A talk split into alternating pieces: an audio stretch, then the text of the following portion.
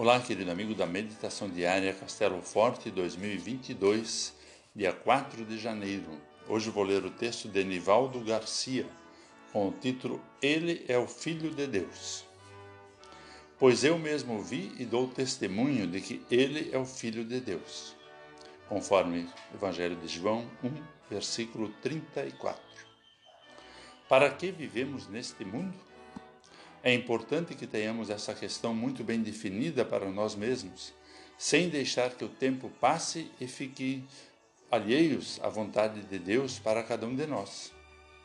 Isso resgatará tanto a identidade de quem realmente somos, como também a nossa vivência de acordo com os propósitos que Deus nos conferiu aqui neste mundo. E nisso, João Batista é um grande exemplo.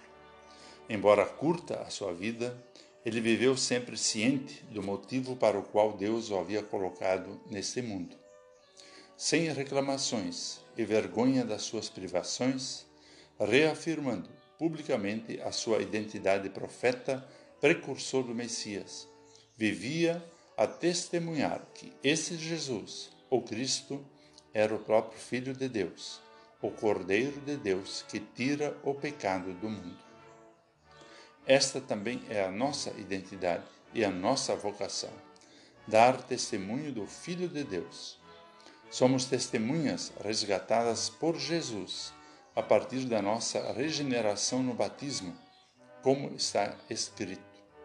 Pois todos vocês são filhos de Deus, mediante a fé em Cristo Jesus. Porque todos vocês que foram batizados em Cristo, de Cristo se revestiram conforme Gálatas 3, 27.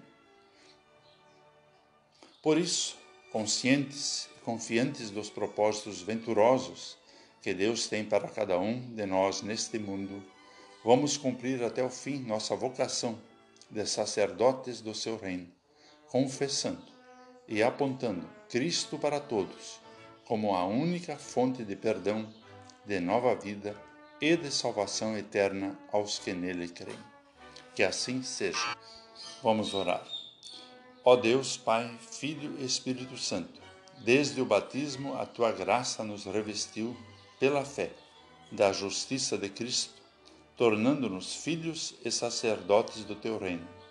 Faze-nos confessar esse evangelho da tua graça e a tua salvação a outras pessoas. Amém. Aqui foi Vigan Decker Jr. com a mensagem do dia.